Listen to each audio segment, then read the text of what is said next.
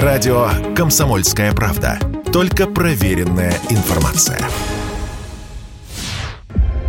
Либерея – это библиотека Ивана Грозного.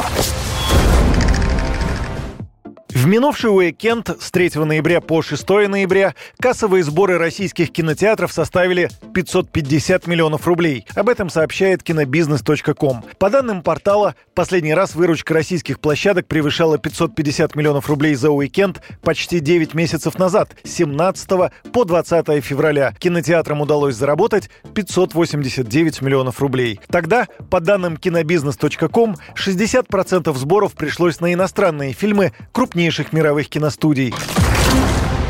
Это величайшее литературное собрание. Полмира хотела бы обладать этой библиотекой. Только смотрите, не повредите там ничего. Это мировое наследие.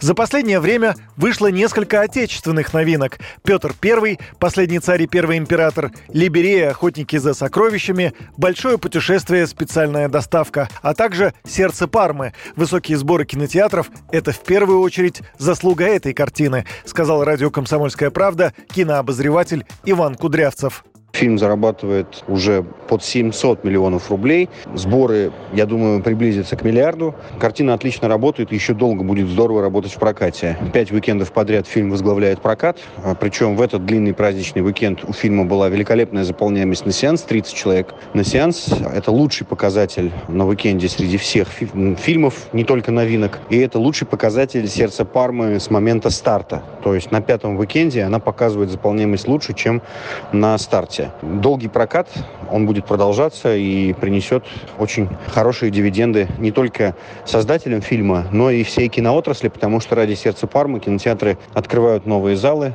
вызывают сотрудников из отпусков, и все понимают, что такие фильмы могут действительно индустрию поднимать.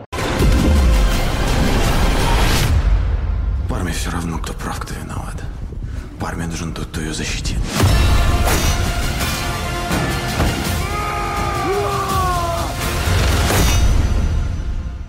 Ранее сообщалось, что с 27 октября по 2 ноября российские кинотеатры посетили 2 миллиона 100 тысяч зрителей. Показатель стал рекордным с весны этого года. Если отечественной киноиндустрии будет что предложить, люди будут приходить в кинотеатры. Все дело в контенте. Его должно быть больше и на протяжении всего года, отмечает владелец компании «Люмен Фильм», член Ассоциации владельцев кинотеатров России Павел Паникоровский.